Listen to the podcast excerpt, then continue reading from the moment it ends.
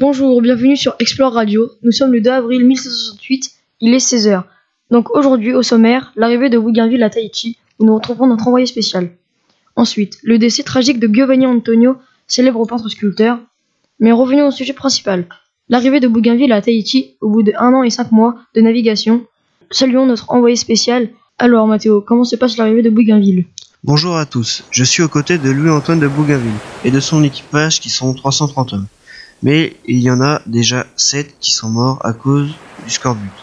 On vient d'accoster sur Tahiti. Ça a l'air génial. Pouvez-vous nous décrire le ressenti de l'équipage? Bien sûr, je suis avec Louis-Philippe qui m'explique qu'il est très fatigué du long voyage, mais aussi très heureux d'être arrivé sur l'île. Mais après la visite de l'île, où allez-vous? Allez?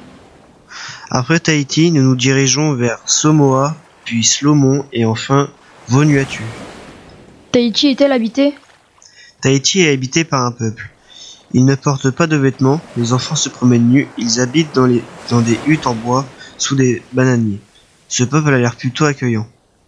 Quelles sont les relations avec les autochtones? Très bonne. Les gens sont pacifiques, les femmes magnifiques et assez ouvertes d'esprit. Ça change de l'Europe et de ses guerres perpétuelles. Pouvez-vous nous décrire en quelques mots le paysage? C'est le paradis. Les paysages sont magnifiques, la végétation est luxuriante, le climat est d'une douceur particulièrement agréable. Nous n'avons aucune envie de quitter ces lieux. Hélas, le départ est prévu pour le jour du 14 avril.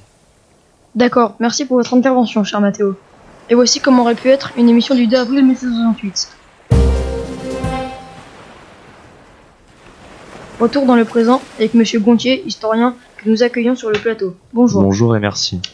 Parlez-nous de Bougainville. Bougainville naquit à Paris où il fit ses études et rejoint l'armée française en 1754. Il fut le premier navigateur français à faire le tour du monde de 1766 à 1769. Avec qui Bougainville voyageait-il? Il est accompagné par des naturalistes et des astronomes. Par exemple, Philippe Commerson vient de faire la découverte d'une fleur pourpre qu'il a décidé de nommer le Bougainvillier en hommage de l'explorateur.